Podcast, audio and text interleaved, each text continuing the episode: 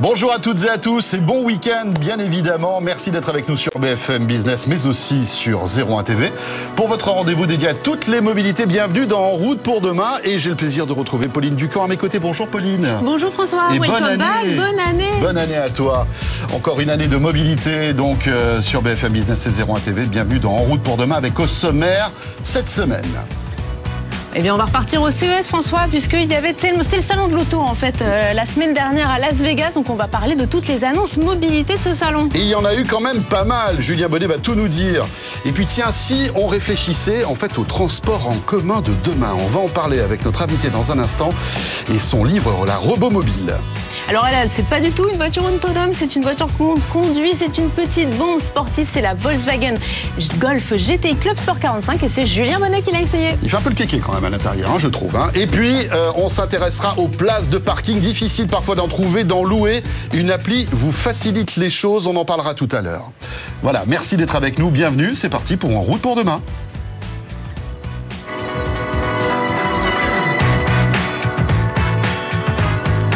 BFM Business et 01 TV présente En route pour demain avec Pauline Ducamp et François Sorel. Et voilà, Pauline, euh, ravi de te retrouver. Moi aussi également, François, à Paris cette fois. voilà, dans nos studios parisiens, après notre petite escapade au CES de Las Vegas. Et tu le disais en introduction, c'est vrai que ce CES était très intéressant en termes d'automobile aussi. Absolument, hein. j'ai l'impression que c'est devenu le vrai salon de l'auto avec tous les constructeurs, les géants de la tech qui font aussi de la voiture. Et c'est ce que tu as repéré sur place et Julien va nous décrypter encore les tendances parce qu'il y avait tellement de choses à voir qu'une seule émission ne suffisait pas. C'est vrai. Et, d'ailleurs, tiens, on vous invite à retrouver le replay de l'émission de la semaine dernière, hein, puisque j'étais au CES de Las Vegas et qu'on vous a proposé donc un spécial en route pour demain depuis là-bas. Euh, Julien, tu n'as pas fait de déplacement, mais tu as surveillé évidemment toutes les annonces de près, parce que rappelons-le, hein, ce salon était en physique, euh, mais aussi en euh, digital. Hein, on pouvait retrouver la plupart des, des keynotes euh, et des reportages qui étaient présentés là-bas. Oui, c'était un gros changement finalement par rapport à l'édition précédente qui avait été en 100% digital. On s'en souvient bien sûr dans le contexte du Covid euh, très très très poussé. Mm. Euh, donc là, c'était vraiment un peu un entre-deux, c'est-à-dire que ça repartait, mais il y avait quand même pas mal d'absences, hein, même de dernière minute, hein, dans l'automobile notamment. Euh, voilà, des constructeurs qui devaient être présents, qui n'étaient pas sur place. Et donc moi j'ai un peu fait le tour de ce qui était euh, voilà euh, le plus euh, visible d'ici. Un bon cru quand même, il y a eu des, des annonces intéressantes ou pas? Oui quand même, euh, on sent qu'il y, y, a aussi un peut-être un effet euh, voilà de, de, de, chercher un peu les chemins d'après la, la, pandémie et ces moments un peu compliqués qu'on traverse. Il y a aussi des gros enjeux bien sûr qu'on parle on, dont on parle souvent dans l'émission autour des mobilités, donc bien sûr l'électrification, la conduite autonome et ça ça reste des grosses tendances fortes du salon comme on, on va pouvoir le, le voir. Et puis il y a beaucoup de marques euh, européennes qui étaient aussi là, parce qu'on a beaucoup parlé des marques de tech US, euh, mais il y avait par exemple BMW qui a vraiment fait le buzz qu'on a vu partout euh, la semaine dernière. Oui, franchement, je pense que je lui décerne la palme à BMW. La palme du waouh. Hein. Oui, de l'effet waouh. Voilà. Donc c'est cette fameuse voiture qui change de couleur. Donc on est un peu dans l'esprit Covid. Hein. Pour l'instant, les couleurs c'est noir et blanc. mais BMW m'a promis que bientôt vous pourrez avoir du jaune fluo, du violet, tout ce que vous voulez. Parce que pour, pour, nos auditeurs qui sont à la radio, en fait, on voit cette cette voiture qui est blanche et puis d'un coup la carrosserie change et devient complètement noire, grise, redevient blanche. C'est assez spectaculaire. C'est vraiment la voiture de James Bond, quoi. Franchement, là, oui, euh, pour passer, pour éviter les ennemis, ça c'est top. Exactement. Alors tout ça, c'est euh, en fait euh, avec un partenariat avec euh, l'entreprise e-ink, donc qui fait la célèbre mm -hmm. encre numérique des liseuses. voilà, on a l'habitude maintenant d'utiliser. Et, et, donc, ce qui était assez passionnant, c'est de voir aussi le petit making of que, que, BMW a mis en ligne, où ils montrent comment ils ont imprimé justement cette, ce papier qui recouvre la carrosserie. Après, il faut faire passer tous les circuits électroniques pour gérer bien sûr le, changement de couleur avec des millions de, capsules de l'épaisseur d'un cheveu. Et c'est vrai que le, covering donc, qui recouvre le véhicule, il était assez bluffant euh, de précision. Alors après, il donne pas de tarif et c'est dur d'imaginer si ça pourrait être un jour industrialisé et proposé en option sur votre future BMW. Mais en tout cas, c'est vrai que l'effet était assez bluffant. Il donne quand même quelques usages hein, parce qu'on peut se demander, euh, c'est joli, mais à quoi ça sert euh, finalement? Et donc finalement, euh, les usages qui ressortent, c'est euh, passer par exemple un message. Hein, vous êtes un VTC, vous avez envie d'afficher votre marque de VTC sur le véhicule. Bah, finalement, potentiellement avec un véhicule qui peut changer de couleur, mais aussi voilà faire un affichage spécifique, ça permettra ouais. euh, d'afficher sa marque. Les publicitaires vont être à mon avis très intéressés par cette, Absolument, cette voilà, là. faudra... ça, peut, ça, peut, révolutionner la publicité sur euh, les carrosseries des véhicules. Complètement. Et là, comme c'était sur le BMW iX, donc le SUV 100% électrique qu'on a testé euh, ouais. dans l'émission, euh, bah, finalement l'intérêt c'est aussi de la régulation thermique, c'est-à-dire que finalement se servir des, de la couleur extérieure de la voiture pour euh, faire ressortir plus ou moins la lumière et donc la chaleur.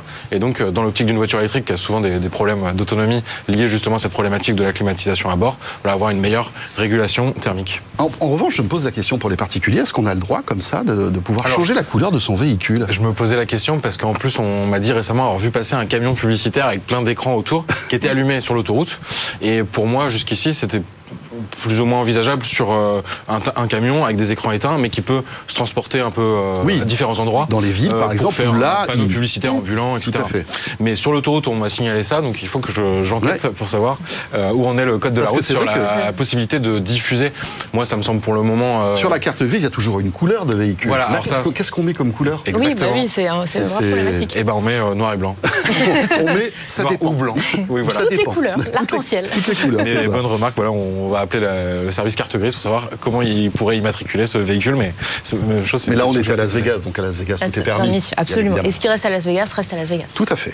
Et on sait qu'il y avait un autre, alors un autre groupe, alors européen, mais européano-américain, parce que c'est Stellantis, euh, qui était aussi présent, et c'était finalement son grand retour sur le salon. Et alors là, on n'était plus dans les couleurs, on était vraiment dans l'intérieur, dans la connectivité. Il y a eu des grosses, grosses annonces. Oui, c'est ça. Bah, c'est Stellantis, donc, euh, qui est le nom du groupe, donc, qui est issu de la fusion entre PSA, donc euh, le français bien sûr bien connu, et FCA, donc Fiat Chrysler, donc le groupe italo-américain. Donc au total, ça fait 14 marques. Donc je pense que l'idée aussi pour Stellantis, c'était aussi d'afficher son nom en grosses lettres. C'est tout récent, hein. c'était en mars dernier, je crois. Hein. C'était pile il y a un an. Donc oui, du coup, c'était vraiment une sorte d'anniversaire fêté au CES. Voilà, on actait la, fusion qui était bien sûr annoncée depuis quelques mois et en préparation, etc.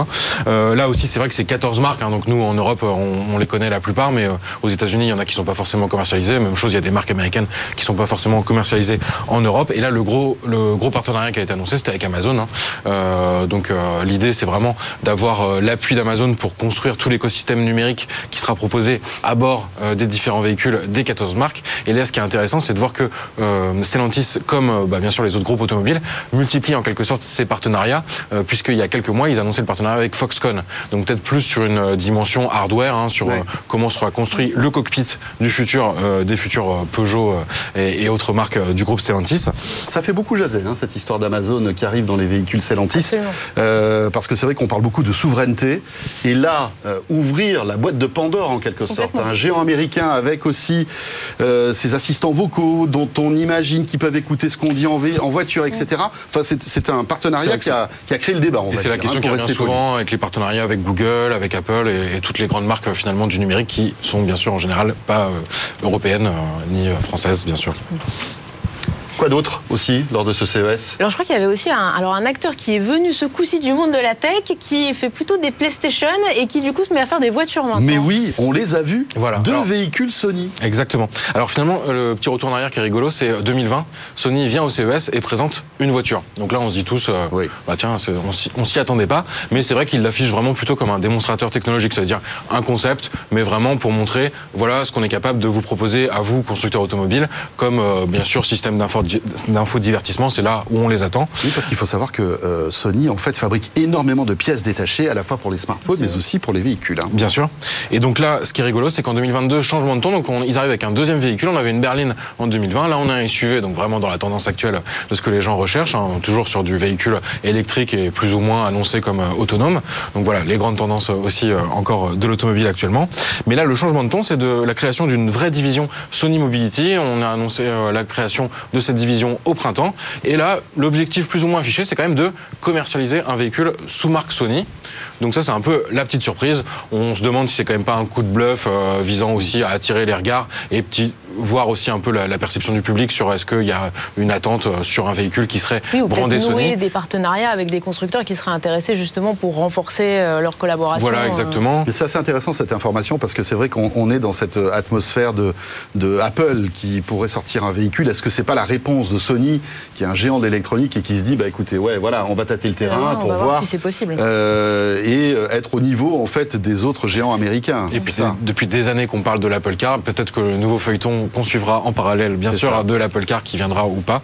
Ça sera la Sony Car, mais ça, on suivra bien sûr dans, dans Cela dit, je suis assez dubitatif quand même, parce que le, voilà, même chose. lancer un véhicule, oui, ça coûte des milliards. Alors l'idée, c'est qu'il pourrait s'appuyer sur Foxconn, qui se présente de plus en plus comme un sous-traitant automobile en puissance. C'est ça. Euh, pour l'instant, c'est pas vraiment le cas. Pour l'instant, on le connaît Peut-être que demain, on achètera des véhicules, des modèles de véhicules un peu sur étagère, comme aujourd'hui, on achète des smartphones, et on pourra intégrer l'électronique de des géants, euh, quels qu'ils soient, à l'intérieur. Oui, je choisirai plus un modèle ou une marque, mais je choisirai est-ce que je veux une voiture Apple, est-ce que je veux une voiture Sony, est-ce que je veux une Android à l'intérieur, et finalement, et la forme de ce sera un SUV ou une berline, et ça avec, sera avec une certaine autonomie, avec certaines options. On peut imaginer complètement comme, euh, comme avenir de, l'évolution, en tout cas, de, perception des marques automobiles. Ça va faire plaisir aux constructeurs traditionnels, tout ça. Non, ben, ça, c'est sûr. Mais d'ailleurs, en plus, il y a de plus en plus de nouveaux acteurs, parce que finalement, il y a aussi un, alors, un Tesla vietnamien, Julien, qui est arrivé euh, au CES. Oui, alors on l'avait découvert finalement au dernier salon de l'auto euh, parisien.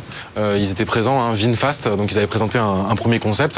Donc voilà, donc 2018, hein, pour rappeler le, dernier salon de l'auto parisien. Donc bien sûr, il a, été annulé en 2020 et on attend le, grand retour de l'événement. Mais déjà, le, salon qui a lieu en parallèle, Pauline, tu y étais, donc à Munich, est revenu. Donc on a un peu d'espoir pour Paris pour la, suite. mais là, finalement, donc l'idée c'est VinFast, donc une marque voilà vietnamienne avec au Vietnam. Ils ont ils sont venus en force au CES avec une, une gamme de 5 véhicules.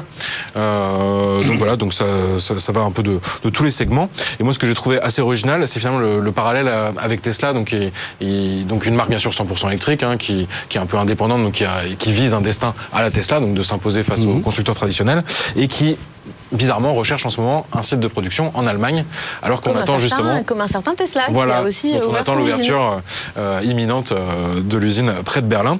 Et l'autre parallèle que j'ai trouvé assez rigolo, c'est avec euh, Renault parce qu'il ressuscite un peu le concept de location de batterie. Hein. Donc Renault avait été fortement critiqué au début de la commercialisation de la Zoé pour proposer sa, sa voiture en achat-location, c'est-à-dire que vous achetiez le véhicule, mais il fallait continuer à louer la batterie, ce que pas mal de gens avaient du mal à comprendre, alors qu'en fait la logique c'était vraiment de, de, de, de, du constructeur qui assure l'entretien. Mhm. Et donc là il y a deux il y a une formule euh, comment, euh, avec un certain loyer où vous louez euh, la batterie, mais vous êtes limité en termes de kilomètres que vous pouvez réaliser par mois.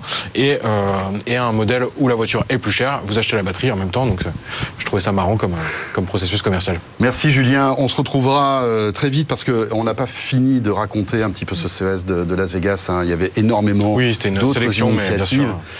et comme nous attendons notre invité, on va enchaîner tout de suite pour évoquer, eh bien, on va dire la stratégie, sans doute le grand tournant de, du transport de demain, c'est l'autonomie. Absolument, finalement, c'est une sorte de filiation à la suite du CES. On va parler voiture autonome avec Franck Cazenave. BFM Business et 01 TV présente En route pour demain, l'invité. Avec cet ouvrage que je tiens entre les mains, la robot mobile de Franck Cazenave qui est avec nous sur ce plateau. Bonjour Franck, merci beaucoup d'être avec nous aujourd'hui. Bonjour Pauline, bonjour François.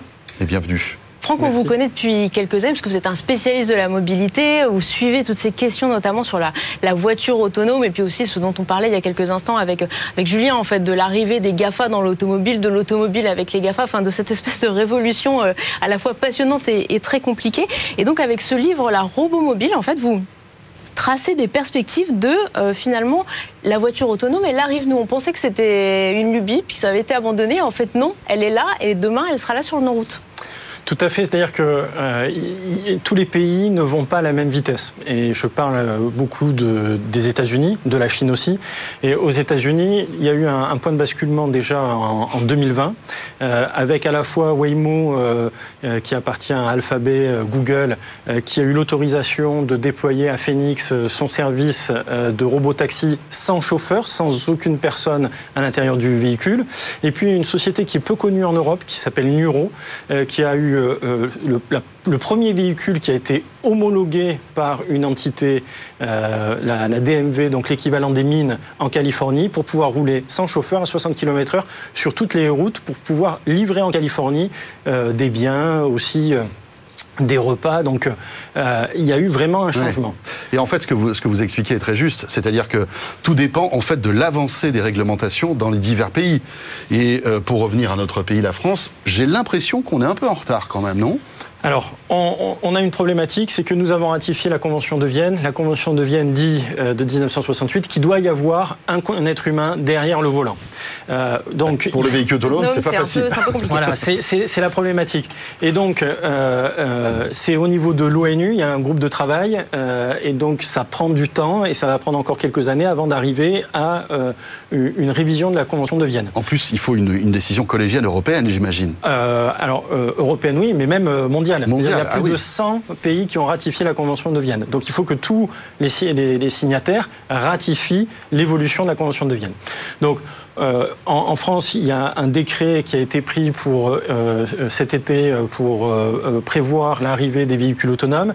Il manque encore des décrets d'application. Donc on est en train d'avancer, néanmoins, on n'a pas euh, un, cadre légal stabilisé pour pouvoir permettre pas seulement les expérimentations, mais vraiment de passer à l'échelle avec du déploiement de véhicules autonomes sur nos routes. Mais alors en vous écoutant et en, lisant le livre, moi il y a deux choses qui m'ont marqué, c'est que un, on parle de pas de voitures autonomes, mais de robots mobiles. On parle de transport de personnes, de transport de marchandises, moins de la Tesla euh, qui va venir me chercher en bas de chez moi ma petite voiture à moi. Et surtout, on ne parle pas des constructeurs traditionnels, on parle de tout un tas d'autres acteurs, mais pas des constructeurs automobiles. Alors, euh, pour répondre à, votre question, d'abord, euh, effectivement, on passe de l'automobile à la robomobile. L'automobile, c'est un véhicule à la base qui est mécanique et analogique. Quand on va vers la robomobile, c'est le logiciel, euh, l'intelligence artificielle et puis le cerveau électronique avec des microprocesseurs très puissants qui font ce véhicule. Sur les microprocesseurs, les leaders mondiaux, c'est Nvidia, Intel, Qualcomm. La puissance de calcul, pas, elle n'est pas chez le constructeur aujourd'hui. Bah, le seul constructeur qui a décidé de faire son microprocesseur, c'est Tesla. Tout à fait. D'accord Donc tous les autres constructeurs. Mais qui est avant tout une entreprise technologique avant d'être un mm. constructeur de, véhicules. C'est ça qui est intéressant. Tout à fait. Donc qui a fait, je dirais, un véhicule complètement digital, mm. électrique, avec euh, euh, des logiciels directement issus de l'informatique et la puissance de calcul. Donc euh, Tesla est né comme un véhicule digital. Les constructeurs automobiles viennent du monde euh, du XXe siècle, l'ancien monde. l'ancien monde, mécanique, analogique, et, doivent se transformer avec le logiciel et avec la puissance de calcul. Donc effectivement, quand le véhicule se conduit tout seul, ça devient un robot. Parce que être propriétaire aussi à titre individuel d'un véhicule qui se conduit tout seul, 90% du temps, un véhicule est garé, mhm. donc il y aura moins de sens. C'est pour ça que dans le livre, j'explique que finalement, la robomobile va être aussi le chaînon manquant des transports euh, en commun et qu'on va pouvoir multiplier avec des navettes, à la fois du service à la demande, mais aussi du service de bus qui pourra être assuré avec des navettes autonomes. Donc c'est plus seulement de la mobilité individuelle, c'est de la mobilité sur route qui peut être à la fois individuelle et collective. Et ça, ça va arriver quand? Parce que vu qu'on parlait justement de ces questions de, législation, on pense déjà les sommes qu'il faut investir pour toute la mobilité rien qu'électrique. On se dit, est-ce qu'on a encore euh, de l'argent pour investir dans cette mobilité autonome? Alors justement, c'est parce qu'il faut investir beaucoup d'argent pour euh, transformer euh, la mobilité au niveau du développement durable, et, j'en parle dans, le livre, 16% hein. des émissions de CO2 sont dues à la mobilité individuelle. Donc on a besoin de transformer la mobilité. Donc il y a l'électrique, sauf qu'on demande à tous les ménages d'investir sur des véhicules électriques. et ça coûte très cher. Ça coûte très cher, j'en parle dans le livre, et on a vu que le marché automobile français était en baisse par rapport à 2019. On n'est qu'à 1,7 million de véhicules, qu'on a été jusqu'à 2 millions 2, 2 millions 3 de véhicules vendus en France. Donc on voit que c'est difficile pour les ménages français euh, de pouvoir s'équiper en véhicules électriques, même si l'électrique a représenté un peu moins de 10% des ventes de véhicules neufs. Mais c'est compliqué. Si on, met ensemble, à travers euh, des forfaits mobilité, à travers votre passe Navigo, aussi de la mobilité en navette autonome, par exemple euh, dans le périurbain, dans le rural, euh, où aujourd'hui il n'y a pas de transport public, vous avez très peu de bus, très peu de fréquences, de solutions alternatives à la mobilité individuelle, dans ce cas-là, on peut réduire les émissions de CO2 et à la fois offrir une solution de mobilité. La robomobile, voilà, disponible chez tous les bons libraires. Merci beaucoup, Franck Cazenave, de défricher le terrain de ce sujet passionnant, mais un peu complexe quand même. Hein, le futur de la mobilité, qui, on le voit, passera donc par euh, eh bien l'autonomie, ça c'est certain. Merci beaucoup. Merci à vous. Il est temps de retrouver notre essai, Pauline. Absolument, et là on n'est pas du tout dans la robomobile, on est dans la voiture plaisir, puisque cette voiture, en fait, c'est la Golf GTI Club Sport 45. C'est une édition spéciale anniversaire. C'est Julien Bonnet et Jean-David Duhart qui l'ont essayé. BFM Business et 01 TV présente En route pour demain, l'essai.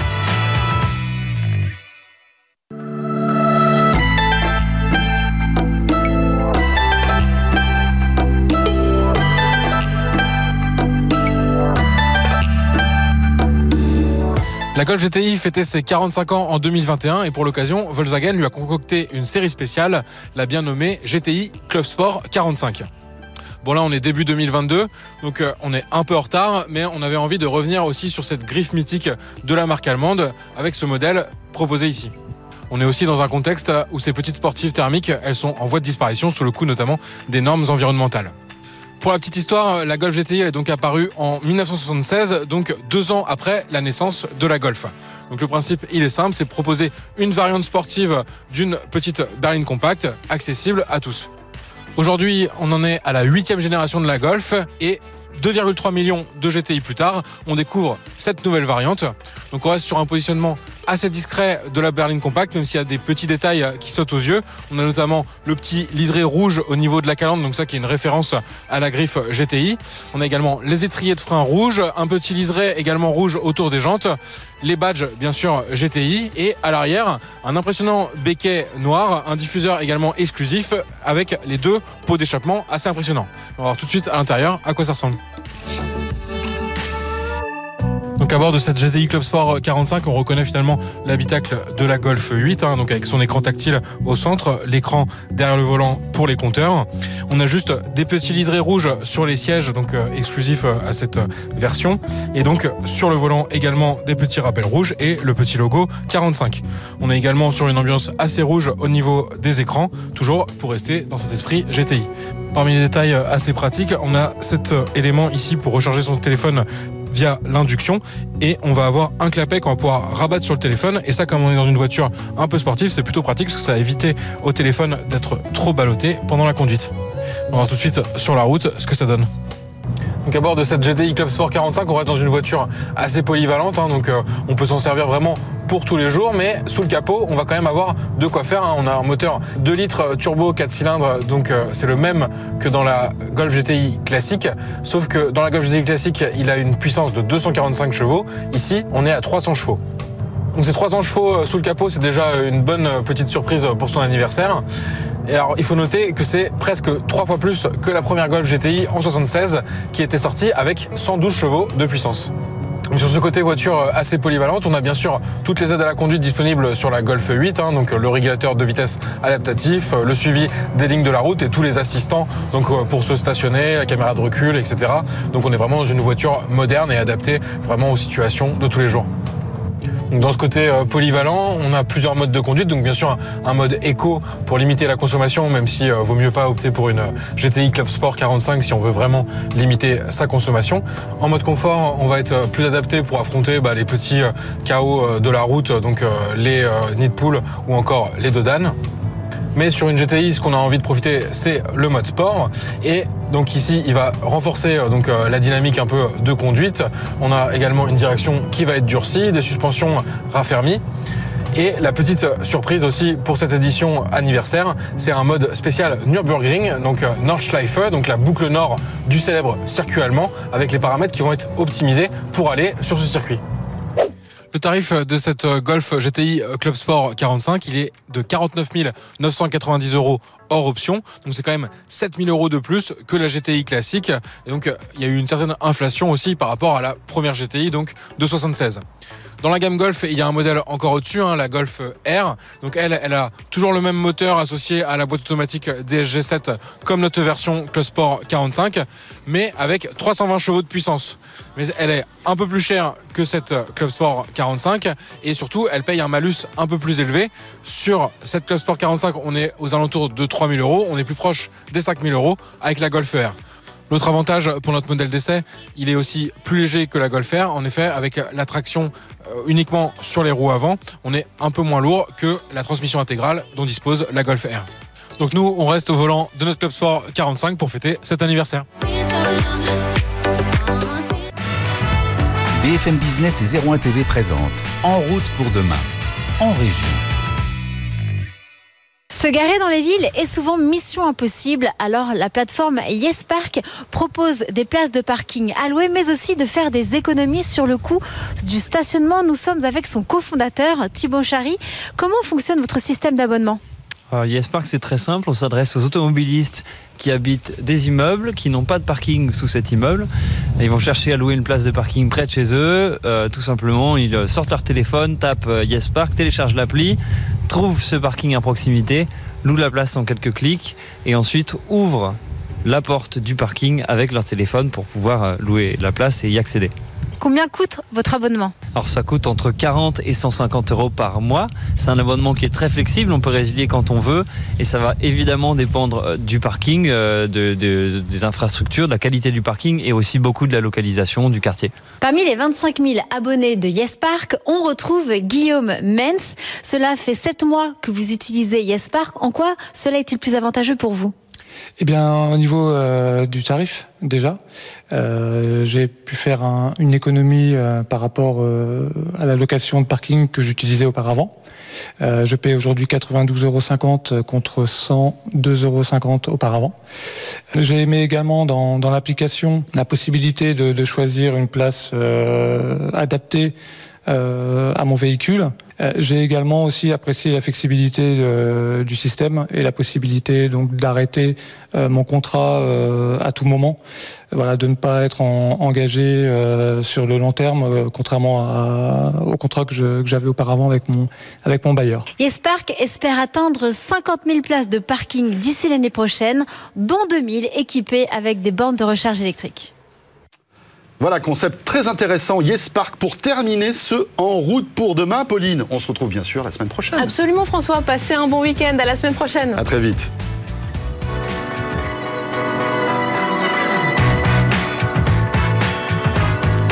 BFM Business et 01 TV présente En route pour demain avec Pauline Ducamp et François Sorel.